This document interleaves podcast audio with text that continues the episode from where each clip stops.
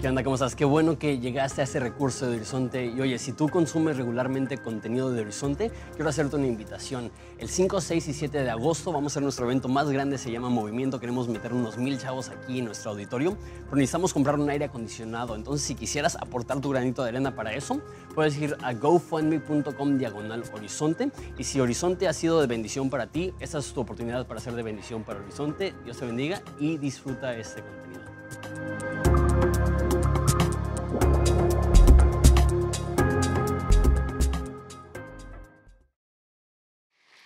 Ok, muy bien. Ahora sí, si me acompañas en tu Biblia, lo que vamos a hacer, porque solamente vamos a ver cinco versículos, es que vamos a leer todo el, pasaje, oramos y después lo estudiamos. Dice así, esos, como dije, Romanos 5.1, justificados pues por la fe tenemos paz para con Dios por medio de nuestro Señor Jesucristo, por quien también tenemos entrada por la fe a esta gracia en la cual estamos firmes y nos gloriamos en la esperanza de la gloria de Dios. Y no solo esto, sino que también nos gloriamos en las tribulaciones, sabiendo que la tribulación produce paciencia, la paciencia prueba, y la prueba esperanza, y la esperanza no avergüenza, porque el amor de Dios ha sido derramado en nuestros corazones por el Espíritu Santo que nos fue dado. Vamos a orar. Padre, te damos gracias en esta tarde por la oportunidad de estudiar la palabra, de enfocarnos en, la Biblia y de ser recordados semana tras semana de tu increíble amor por nosotros, de saber que, que por el simple hecho de creer en ti, tú nos regalas y abonas a nuestro favor tantas cosas que no merecemos. Es un poco abrumante simplemente o abrumador simplemente considerar cuánto haces por nosotros y no queremos que pase ni siquiera un momento sin agradecerte todo lo que haces. En nombre de Jesús. Amén.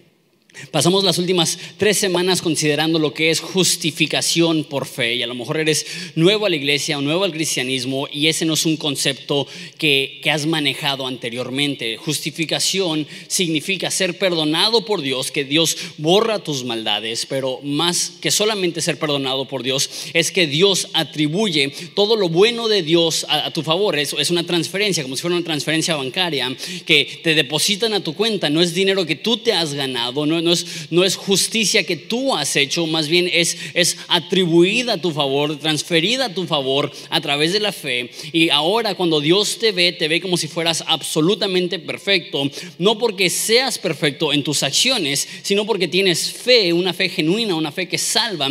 Dios perdona absolutamente todos tus pecados, te ve tan blanco como la lana, te ve tan blanco como la nieve. Él no ve defecto, Él no ve mancha, Él no ve pecado, Él ve en ti las santidad de su Hijo y eso es extraordinario. Es un concepto tan grande, tan así, explota tu mente, que tuvimos que considerar tres semanas consecutivas este concepto. Pues ahora está cambiando un poquito el enfoque y va a hablar acerca de los beneficios que tiene el ser justificado por fe. Y dices, ok, espiritualmente Dios me ve como si fuera perfecto, espiritualmente ya no le debo nada a Dios, he sido perdonado, pero hoy en día eh, sigo pecando, sigo sintiéndome solo, sigo batallando, sigo sintiendo dudas. ¿Hay, ¿Hay algo en la Biblia que me ayuda con eso? Y eso es lo que vamos a ver hoy, cómo Dios no solamente nos justifica por la fe, o sea, que Él nos ve como si fuéramos limpios, sino que hay consecuencias naturales de eso. Si realmente Dios te ha limpiado, si realmente Dios te ha perdonado, si realmente Dios ha atribuido todo lo bueno de Jesús a tu favor, van a haber eh, consecuencias de eso y van a haber resultados de eso y eso es lo que vamos a ver. Vamos a ver cuatro resultados.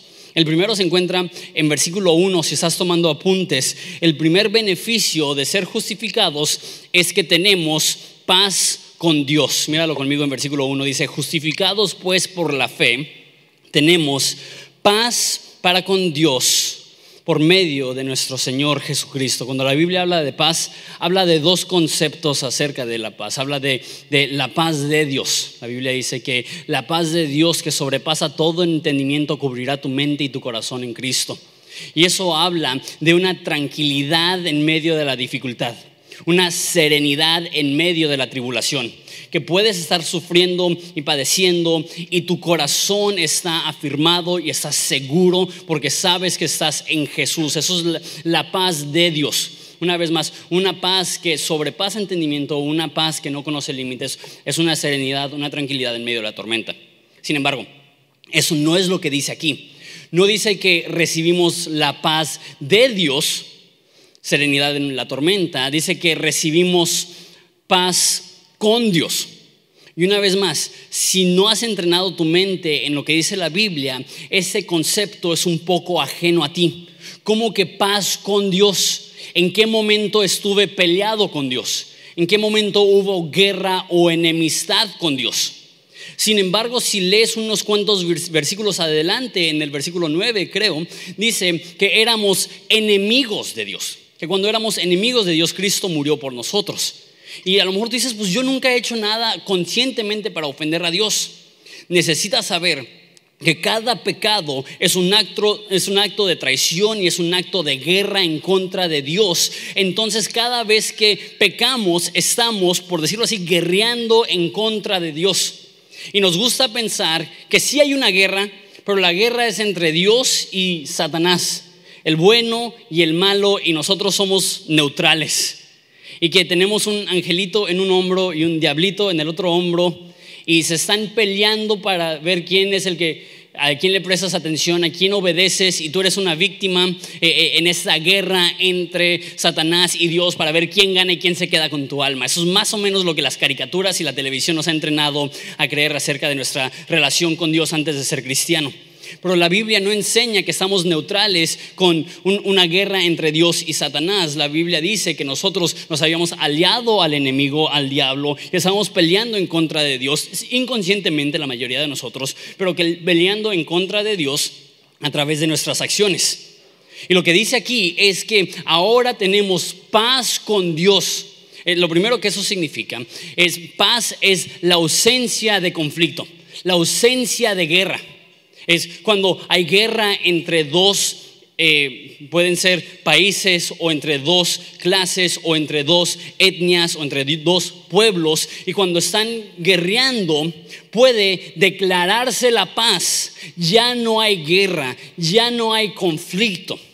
Y lo que pasó para nosotros en Jesús es que porque Él nos ha perdonado, Él nos ha limpiado, ya no estamos peleados con Dios. Ya, ya porque hemos recibido su perdón y porque hemos recibido su cariño y porque sabemos que Él está con nosotros, podemos decir, la guerra ya terminó, Él ganó nuestro corazón, ya no somos enemigos de Dios, ahora somos hechos hijos de Dios y ya ha concluido la guerra, ya Dios no tiene nada en contra de nosotros, es increíble. Pero paz es más que simplemente la ausencia de guerra es, de, hecho, literalmente la palabra paz aquí significa la unión, la unión. Entonces tenemos la unión con Dios, es lo que dice. Más que solamente paz, porque puedes tener paz sin comunión, puedes tener paz sin convivencia profunda. Eso puede pasar dentro del matrimonio. ¿Alguna vez te ha pasado que no es que estás peleado con tu cónyuge? No es que estás de mala con tu cónyuge, simplemente no hay armonía no hay cercanía, no hay intimidad. Puede haber paz, o sea, la ausencia de conflicto, sin haber paz, o sea, la unión entre dos personas. A lo mejor un ejemplo un poquito más claro es, México ahorita no está en la guerra con ningún otro país. A lo mejor podríamos decir que, hay una guerra interna contra el narcotráfico, pero no estamos en guerra contra ningún otro país. Pero el hecho que no estemos en guerra contra Zimbabue no significa que Zimbabue sea acá bien cuate de nosotros y mejores amigos. O sea, puede haber paz, o sea, la ausencia de conflicto, sin que haya armonía. Sabes, lo que la Biblia nos está ofreciendo aquí es mucho más que simplemente la ausencia de guerra. Lo que la Biblia nos está presentando es que puede haber armonía con Dios. La Biblia dice, Cristo en nosotros es la esperanza de gloria. Eso significa que Cristo habita dentro de ti, ya no hay separación, ya no hay barrera, ya solucionó el pecado, entonces Él vive adentro de ti. Pero la Biblia dice que estamos en Cristo. El que está en Cristo, nueva criatura es. Entonces, ¿cuál es? ¿Es Cristo en nosotros o nosotros en Cristo? La respuesta es sí. La respuesta es los dos. Que hay tanta unión que hay tanta convivencia, que la Biblia dice, tú estás en mí, yo estoy en ti, nosotros estamos en Dios, Dios está en nosotros. Y esta es la verdadera paz.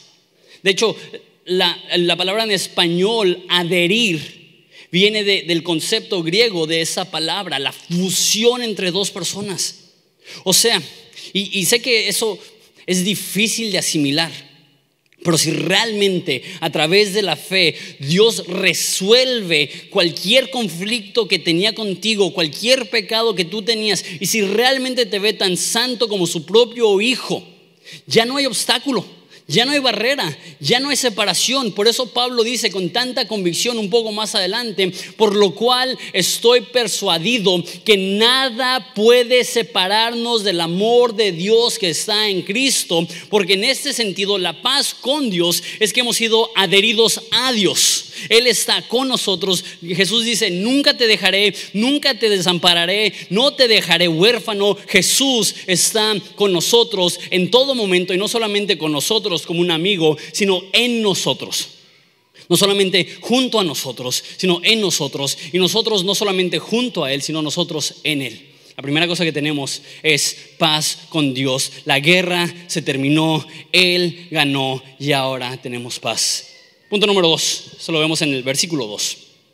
Dice, por quien también tenemos entrada por la fe a esta gracia en la cual podemos estar firmes. La segunda, el segundo beneficio de estar en Cristo, de tener la justificación, de tener perdón de pecados, es que tenemos este acceso a una gracia en la cual podemos estar firmes. Eso también significa dos cosas. La primera cosa que significa es que la gracia de Dios es constante, es firme, no fluctúa. O sea, nuestra vida espiritual es algo así. Primero Dios, siempre vamos en aumento. La Biblia dice que Él nos lleva de victoria en victoria. Pero eso no significa que, siempre va a ir bien. Van a haber momentos de debilidad, van a haber momentos de fuerza, van a haber momentos de, éxito, van a haber momentos de derrota, pero primero Dios siempre vamos caminando en el camino correcto. Pero lo que sucede es que creemos que en nuestros días buenos la gracia se activa y en nuestros días malos la gracia se apaga, pero no, no es así. Tenemos una gracia firme. Una gracia que no fluctúa, una gracia que no cambia, una gracia que, que está establecida sobre tablas de piedra que dice, este es mi Hijo amado en el cual tengo complacencia, no por lo que tú haces y no reacciona a lo que tú haces, sino que desde antes de la fundación del mundo Dios decidió mostrarte gracia y porque Él ha elegido mostrarte gracia, esa gracia es firme. Pero más que solamente eso, esa gracia en la cual podemos estar firmes, que habla de una gracia que no solamente perdona tus pecados, sino que te da fortaleza. No sé qué es lo que tú has pensado con los mensajes de las últimas cuantas semanas, pero te voy a ser súper honesto. Mucha gente se me ha acercado y me ha dicho, sabes que ha sido como un vaso de agua fría, dulce en el desierto de mi vida, tantos años intentando yo agradar a Dios a través de mis propias acciones sin saber que si tengo fe genuina, Él ya se agrada de mí, Él ya está contento conmigo, Él ya me recibe perfectamente. A mucha gente le le ha ayudado a reconocer que Dios no está en su contra, que Dios les ama, que Dios les perdona. Pero también hay ciertas personas, específicamente padres de familia, que se me han acercado con un poco de preocupación diciendo, no puedes predicar que las obras no importan para la salvación, porque si dices eso, mi hijo va a vivir perdidamente. Si batallo para que llegue a la iglesia, luego por fin llega a la iglesia y tú dices que no tiene que venir a la iglesia para ser cristiano, pues con menos razón va a venir. Sí, si yo me estoy esforzando para decirle que sea una buena persona, para agradar a Dios, si tú le dices que, que no se trata de las obras, que se trata de la fe, entonces, ¿qué motivación va a tener él para agradar a Dios? Y he ahí el error, que muchas personas quieren motivar, motivarse a ellos mismos o motivar a sus familiares a que sirvan a Dios en base a la culpabilidad.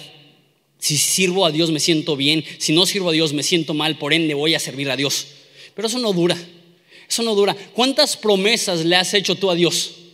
¿Cuántas veces le has dicho a Dios, jamás vuelvo a hacer esto? El corazón humano es inconstante, el corazón humano no cumple sus compromisos, el, el corazón humano cae. Por eso necesitamos gracia. Sin embargo, la gracia que recibimos no solamente es suficiente para perdonar tu pasado, también es suficiente para fortalecer tu futuro. O sea, no es que es gracia para ser salvo y esfuerzo para mejorar, es que es gracia para ser salvo y gracia para mejorar. No es que crees en Jesús y eso perdona tus pecados, pero ahora más te vale que seas una buena persona porque si no, pues te va a ir mal. Eso no es gracia. La misma gracia que perdona tus pecados transforma tu futuro. Los mismos, la misma gracia que produjo perdón también produce poder. Y es que tiene que ser así. Cuanto más entiendes el amor de Dios, más comprometido estarás con Dios, no menos. Si tú escuchas el mensaje del Evangelio y dices, súper, entonces puedo hacer lo que me pegue la gana, eso no es una persona que ha entendido gracia.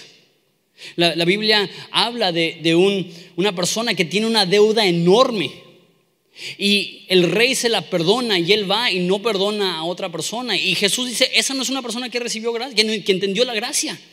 Porque una persona que entiende la gracia, que nosotros merecíamos el infierno y Dios nos da cariño, amor y, eh, cariño, amor y cariño, cariño, amor, aceptación y recibimos esto de Él, ¿cómo no vamos a ahora ofrecer esto a otras personas?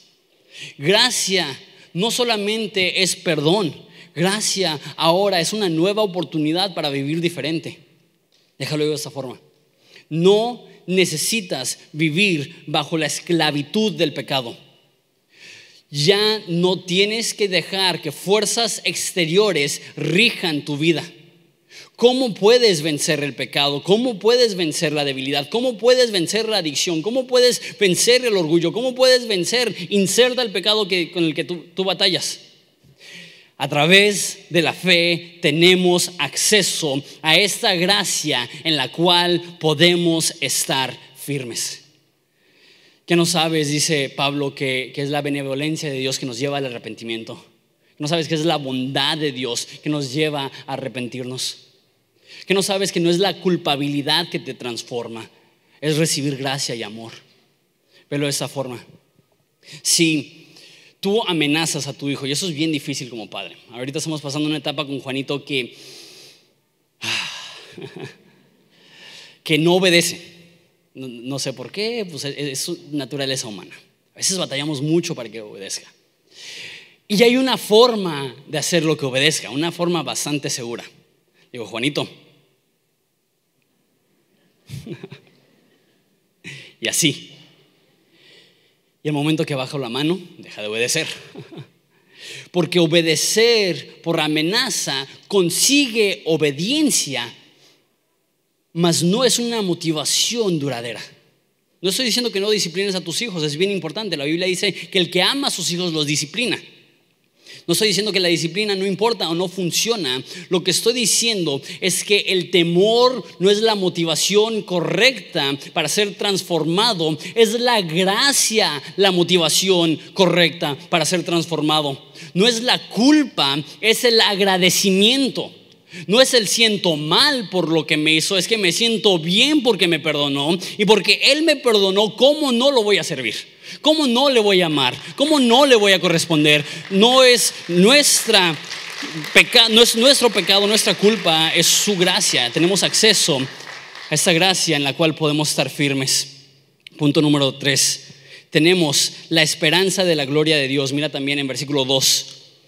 Voy a leer todo el versículo. Dice, por quien también tenemos entrada por la fe a esta gracia en la cual podemos estar firmes y nos gloriamos en la esperanza de la gloria de Dios. Ese es el tercer beneficio, es que nos gloriamos en la esperanza de la gloria de Dios. Esta palabra gloriar nos escucha un poco religiosa, como que, que, nos gloriamos. Otras traducciones lo traducen de una forma más sencilla y dice, nos gozamos en la esperanza de la gloria de Dios. ¿Sabes? El mensaje de la gracia no te hace pecar más, te hace pecar menos. De la misma forma, el mensaje de la gracia te hace una persona más alegre, no más amargada. Es súper incongruente cuando decimos, he conocido el mayor amor del mundo y tenemos cara de piedra. Vamos a, dar un ejemplo. No sé cuántos de aquí tienen problemas financieros. Asumo que, que, la gran mayoría de nosotros no estamos como que, wow, nos sobra el dinero. Vamos a decir que tú tienes el boleto de la lotería ganador. Y tú sabes que es el boleto ganador, te lo dice alguien. Y estás viendo los números aparecer en pantalla. ¿Cómo vas a estar? Al ver los números, así, ¿Mm? sí, ¿Mm? sí. Fíjate, gané la lotería. ¿Tú crees que esa va a ser tu reacción? Si ganas la lotería, tu reacción sería un gozo que ni tendrías palabras para comunicarlo. Tenemos algo infinitamente mayor que un sinfín de dinero. Tenemos perdón de Dios, acceso al Padre, una esperanza para el futuro. ¿Cómo no dejar que eso llene nuestras vidas de alegría? Es incongruente creer que Dios salvó tu alma y que eso no produzca una, una sonrisa en tu rostro. Yo soy muy escéptico muy, muy escéptico de personas que se hacen pasar por cristianos maduros, que el hecho que Dios salvó su alma no es suficiente para producir una sonrisa en su rostro. Dios no nos salvó para que seamos eruditos, encerrados en una biblioteca, súper serios. Dios nos salvó que podamos estudiar la Biblia y aprender de la Biblia. Y el estudiar y aprender de la Biblia, que nuestro corazón rebose de gozo que nuestro corazón rebose de gloria. La neta, e, es una crisis. Y dice, ¿sabes qué? Es que amo a Jesús con todo, todo tu, con todo mi corazón. Y a veces siento, pues comunícaselo a tu cara. No, es que, es que yo amo a Jesús con toda mi alma. Y digo, qué padre, pero que se note en tu vida una alegría que las demás personas no poseen, que los lleven a preguntar, ¿qué tiene esta persona? Y que puedas decir, he encontrado el mayor amor, he encontrado el perdón de mis pecados, he, superado la culpabilidad y la tristeza porque tengo un Dios que me amó aún cuando era enemigo de Él que esto llene nuestros corazones de alegría. Y sé que este es un ejemplo tonto, pero es un ejemplo que creo que nos va a ayudar a entender. ¿Alguien vio el video de la señora que se compró una máscara de Chubaca? ¿Alguien lo vio en Facebook? Unas cuantas personas.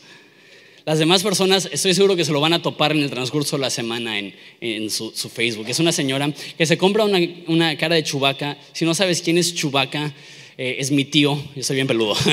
Pero bueno, este, Chewbacca es ese animal de Star Wars y lo que sea, y, tiene una máscara y cuando abre la boca hace el ruido de Chewbacca que ni lo voy a intentar.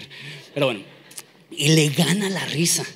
Y por un minuto se está riendo a carcajadas y en 24 horas 120 millones de personas lo vieron. 120 millones de personas. ¿Por qué? Por una alegría tan contagiosa que le alegró el día a 120 millones de personas. ¿Sabes qué? Me metí a su perfil. ¿Sabes qué es lo primero que dice su perfil? Líder de alabanza. ¡Wow! ¡Qué, padre! Que parece que el gozo le rebosa por una máscara de chubaca. Pero el gozo le rebosa porque tiene la gloria de la esperanza de Jesucristo, porque es cristiana. Y es algo contagioso, es algo que las demás personas ven y dicen, sabes que yo necesito eso de mi vida. Un cristianismo amargado, serio, sin sonrisas, no convertirá a nadie porque ¿quién quiere eso? Nos podemos gozar en la esperanza de la gloria de Dios. ¿Qué, qué es eso? La esperanza de la gloria de Dios es mínimo, obviamente son muchas cosas, pero quiero decirles dos cosas de lo que está hablando de la esperanza de la gloria de Dios. La primera es que Pablo en otros escritos habla de ir al cielo como ver la gloria de Dios. Dice en primera de Corintios, de Corintios que ahorita lo vemos como una eh, cara que ahorita lo vemos como en un espejo, pero pronto lo veremos cara a cara, que ahorita lo vemos un reflejo de su gloria. Pero al morir e ir al cielo, veremos la gloria de Dios cara a cara. Podemos tener gozo en nuestras vidas porque sabemos que como cristianos, lo que, dijo Pablo, para mí el vivir es Cristo y el morir es ganancia. Cuando somos cristianos tenemos la certeza que al terminar esta vida la continuaremos en el cielo con Jesús sin pecado, sin dolor, sin tristeza y, y un gozo que no se puede comunicar. Eso es lo que nos espera. Entonces nos gloriamos en esta esperanza. Lo segundo es que si ves el libro de Romanos, está hablando específicamente acerca de, dos cosas, de la segunda venida de Jesús y simultáneamente la resurrección de entre los muertos. Hablo mucho de esto porque se me hace un tema súper importante, pero sin clavarme mucho. La Biblia dice en, en, Romanos, lo vamos a ver en tres capítulos, que el mundo entero tiene la esperanza de la manifestación de los hijos de Dios. Eso significa que un día tú y yo vamos a resucitar, Jesús va a regresar, va a establecer un reino perfecto en justicia en este mundo, Dios mismo va a vivir y ya no va a haber lágrimas y ya no habrá muerte y ya no habrá dolor y ya no habrá... Eh, ningún conflicto, habrá perfecta paz, habrá perfecta armonía, habrá perfectas relaciones y eso es lo que nos espera. Y si eso nos espera, armonía con Dios, ver a Dios, ir al cielo, gozo eterno. ¿Cómo no dejar que eso nos traiga una sonrisa al rostro, gozo? Y, sabiendo que Dios está con nosotros, sabiendo que eso nos espera, que iremos a Él. No sé cuántos de ustedes son como yo. Lo, digo porque sí, Dios está trabajando en mí y yo quiero ser la persona más gozosa que pueda ser. Pero hay una parte de mí que, que, que es un poco repelada por, por por un gozo superficial, un gozo falso, una sonrisa pegada, que, que porque en la iglesia debería ser un lugar de gozo, entonces fingimos tener gozo. Y tú dices, no, yo no puedo tener gozo, mi vida es difícil. Yo no puedo tener gozo, yo perdí mi trabajo. Yo no puedo tener gozo, mi hija quedó embarazada. Yo no puedo tener gozo, mi hijo tiene adicciones. Yo no puedo tener gozo, perdí mi matrimonio. Yo no puedo tener gozo, perdí mi casa. Entiendo para los cristianitos que todo les va bien, cómo pueden tener gozo, pero esa no es mi situación. Esa no, es mi realidad. Me lleva a mi cuarto punto. No solamente esperanza de la gloria de Dios, sino, si vemos en versículo 3, tenemos propósito en dificultad. Entonces, uno es, es paz con Dios, dos es una gracia firme, tres es la esperanza de la gloria de Dios y cuatro es propósito en la dificultad. Dice así, no solo esto, sino que también nos gloriamos en las tribulaciones, sabiendo que la tribulación produce paciencia y la paciencia prueba y la prueba esperanza y la esperanza no avergüenza porque el amor de Dios ha sido derramado en nuestros corazones por el Espíritu Santo. Dice, no solo esto, no solamente tenemos gozo por la esperanza que tenemos de que un día vamos a ir al cielo. No solo esto, sino que también, así como nos gozamos de la esperanza del cielo, también tenemos esperanza en medio de la tribulación. Entonces, what?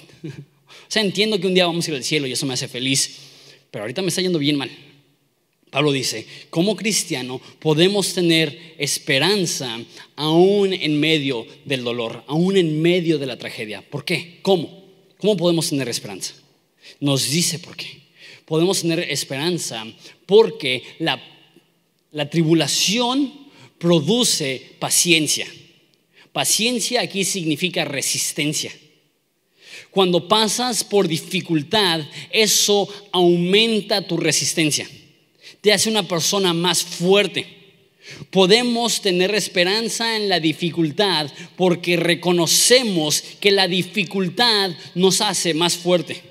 Los robles más fuertes crecen en lugares donde hay mucho viento.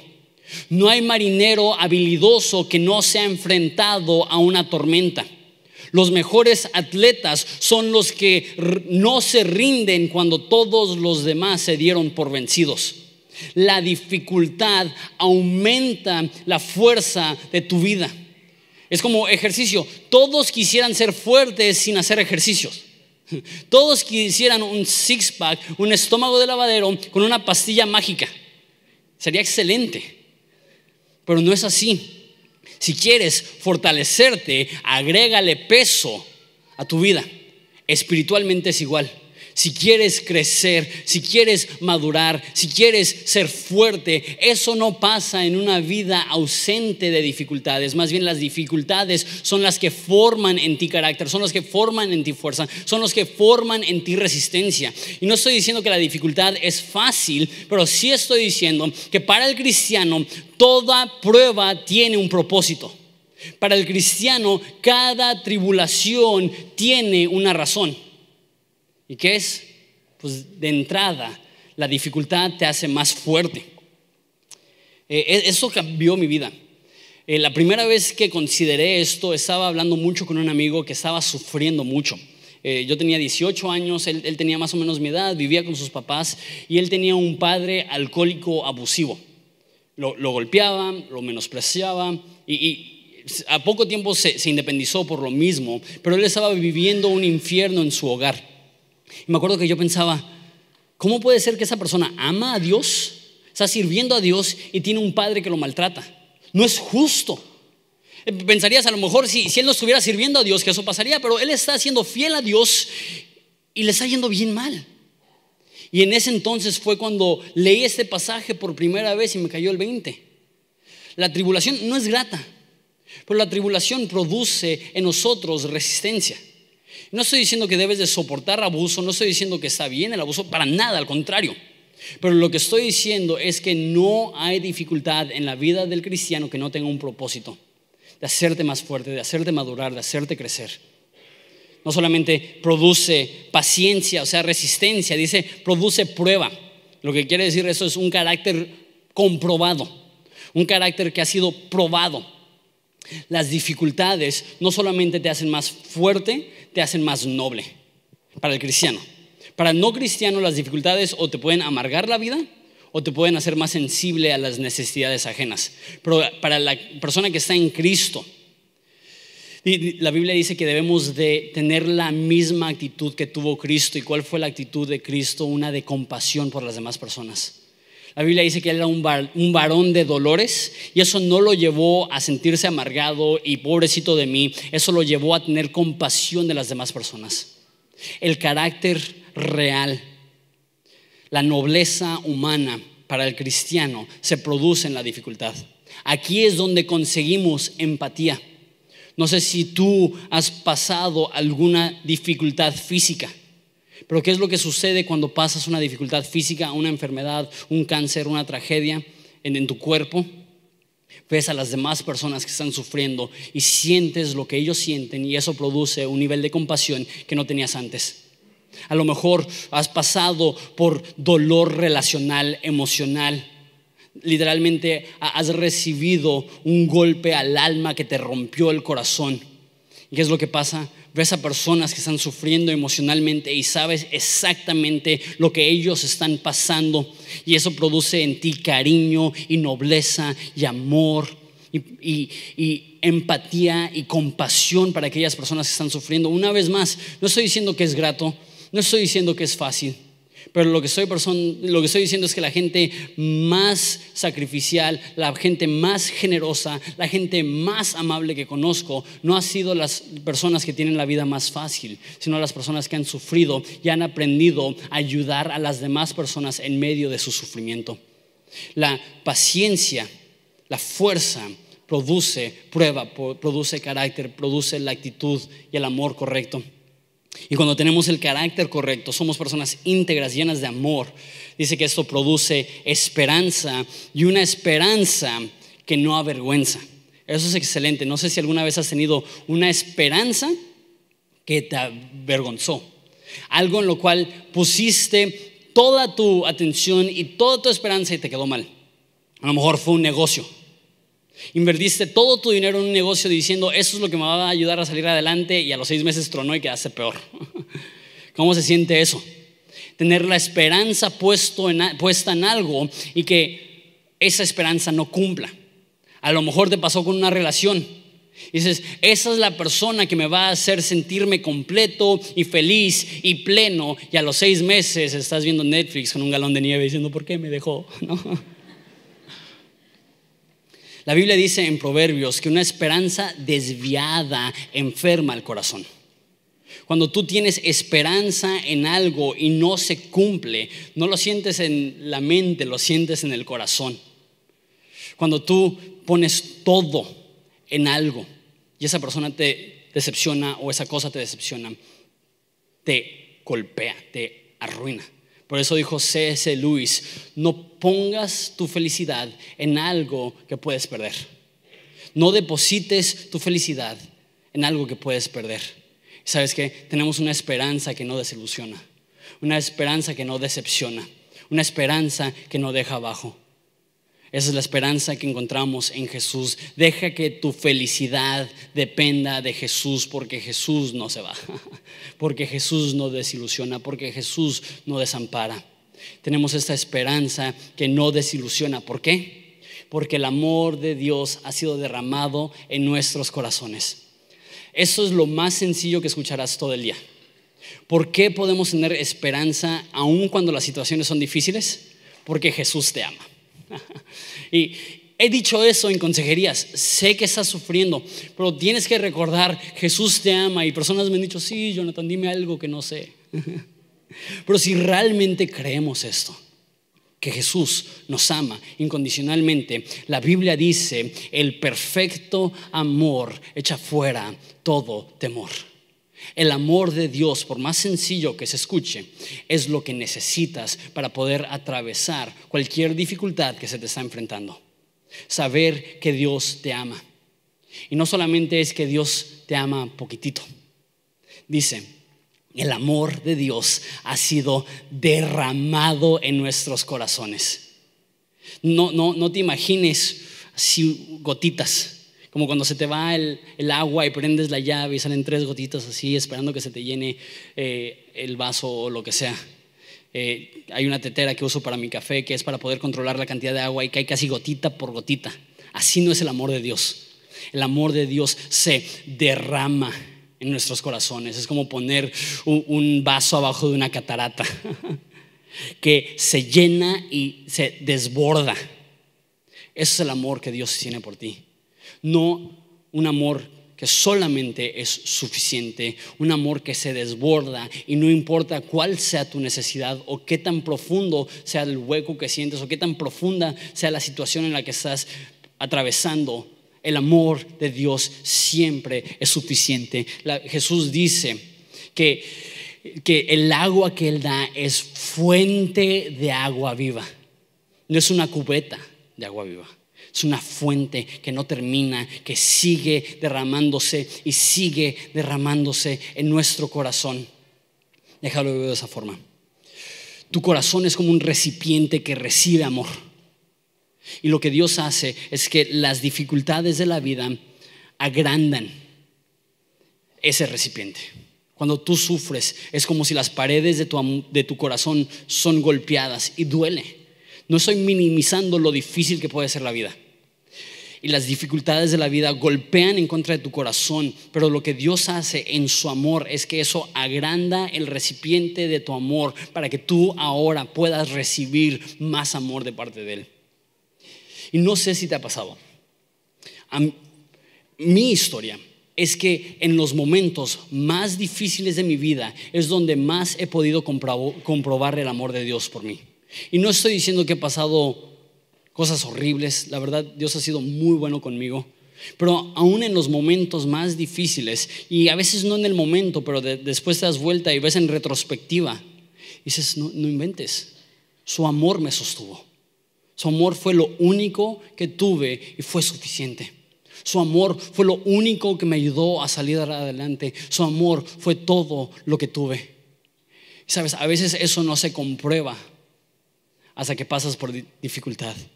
La forma que lo dice John Piper es que vamos a decir que Dios está aquí. Y a veces tenemos bancos que nos ayudan a sentirnos más cerca de Dios y ese banco puede ser salud, ese banco puede ser una relación, ese banco puede ser estabilidad, ese banco puede ser eh, algo bueno que está pasando en ti. Y a veces Dios permite que te caigas del banco para que Él te agarre y te des cuenta que lo único que tienes es Él, que lo único que te puede soportar es Él, que no importa qué cosa tienes abajo de ti, que te hace sentir cerca de Dios, realmente lo que importa en tu relación con Dios es que Él no te suelta, es que Él te tiene. Y a veces no comprobamos el poder de su amor hasta que pasamos por la oscuridad de la tribulación. Y está bien, y está bien. Porque prefiero un amor comprobado que me cause una o dos cicatriz, que un amor que nunca he experimentado porque nunca ha sido retado a creer realmente profundamente en el amor de Dios a mi favor. El amor de Dios está siendo derramado en nuestros corazones. ¿Por quién? Con eso termino. Por el Espíritu Santo que nos fue dado. Sabes, Romanos es el libro doctrinal más conciso de toda la Biblia, fácil. Y esta es apenas la segunda mención del Espíritu Santo en todo el libro de Romanos. Qué interesante, ¿no? Uno pensaría que serían todos los versículos. La primera mención es que Jesús fue declarado Hijo de Dios por el Espíritu de Santidad. Entonces, el Espíritu Santo y Jesús. Y esa es la primera mención del Espíritu Santo en relación a nosotros. ¿De qué se encarga el Espíritu Santo? ¿Cuál es la función del Espíritu Santo? Pues tiene muchas, pero entre ellas ¿Sabes que una de las funciones primordiales del Espíritu Santo es derramar el amor de Dios en tu corazón? O sea, el Espíritu Santo constantemente te está recordando, eres amado, eres amado, eres amado, el amor de Dios es suficiente, el amor de Dios es suficiente, déjate amar, déjate amar, déjate amar. Y a veces tú te sientes culpable y te quieres alejar de Dios, a veces el enemigo pone palabras en tu mente que dicen, no, no, Dios no te ama, pero la realidad es que el Espíritu Santo continúa susurrando en tu oído, eres amado, eres amado, eres amado, eres amado. Y sabes que a veces no lo ves, a veces lo ignoras, pero necesitas saber que eres amado por Dios y que Dios está tan interesado en que tú estés convencido de que te ama, que Él le ha dicho a, la tercera persona de la Trinidad, al Espíritu Santo, hey, encárgate de que se sienta amado. Encárgate de derramar mi amor en su corazón de tal modo que desborde y tenga una esperanza que nadie le puede quitar. Eso es lo que tenemos. ¿Cuáles son los beneficios de ser justificados por fe, de que Dios nos perdone a través de la fe? Uno, tenemos paz con Dios, se acabó la guerra, Él ganó nuestro corazón. Dos, tenemos acceso a una gracia en la cual podemos estar firmes, ya no somos víctimas del pecado, ahora podemos tener victoria sobre el pecado. Tres, tenemos gozo en la esperanza de la gloria de Dios. Se nos se aproxima para nosotros el día que lleguemos a la eternidad y podremos celebrar ante la presencia de Jesús que Él es bueno. Y cuatro, tenemos propósito en las tribulaciones que sabemos que Dios no desperdicia cualquier dificultad, sino que utiliza la dificultad para aumentar la experiencia que tenemos de su amor. ¿Les parece si ponemos de pie y oramos?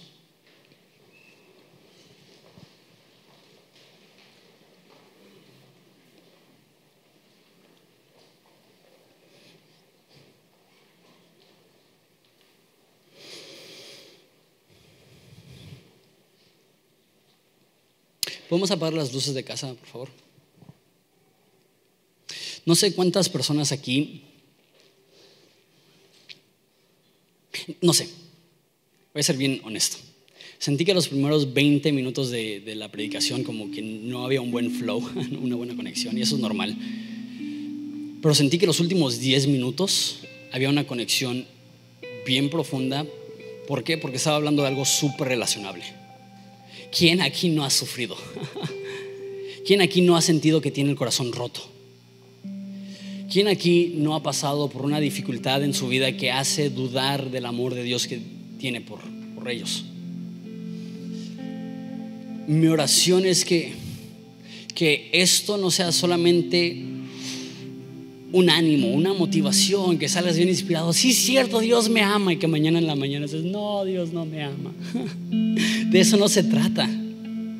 No se trata de, un ánimo así, todo va a estar bien. Y luego que te vayas y, te das un, no, me está yendo re mal. Eso no es lo que pretendo lograr con las reuniones dominicales. El plan de esto no es que te dure 24 horas o una semana o un mes.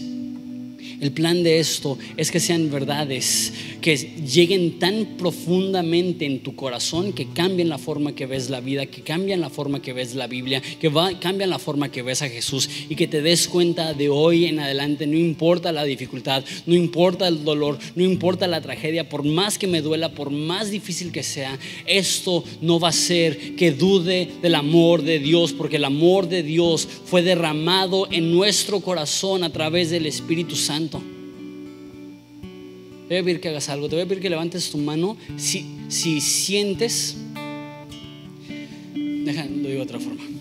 Te voy a pedir que levantes la mano si estás pasando por un momento difícil y te ha sido difícil ver el amor de Dios. Levanta tu mano si estás pasando por un tiempo difícil y se te ha hecho difícil ver el amor de Dios en tu vida. Quiero orar específicamente por ti.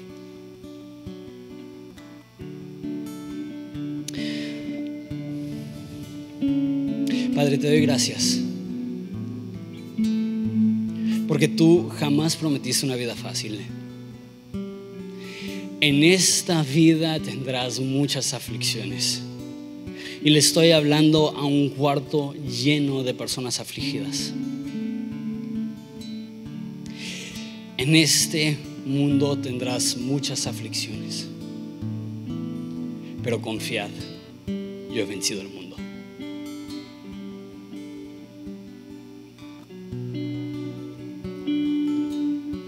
En este mundo tendremos dificultad, pero tú dices, bienaventurados los que lloran, porque ellos serán consolados. Bienaventurados los pobres de espíritu, porque ellos verán a Dios, porque de ellos es el reino de los cielos.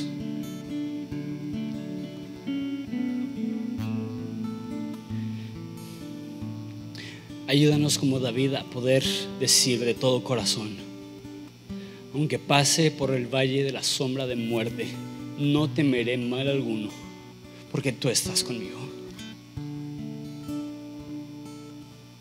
Confirma en nuestros corazones que tú eres suficiente.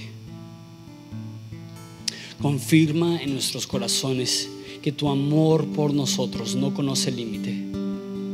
Está siendo constantemente derramado aún en la dificultad, aún en el dolor.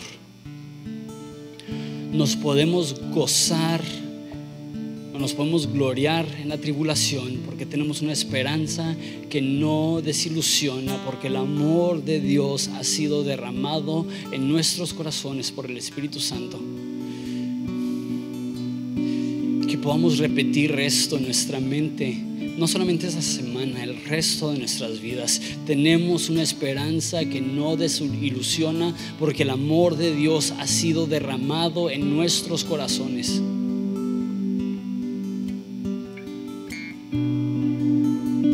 Vamos a cantarle a Jesús.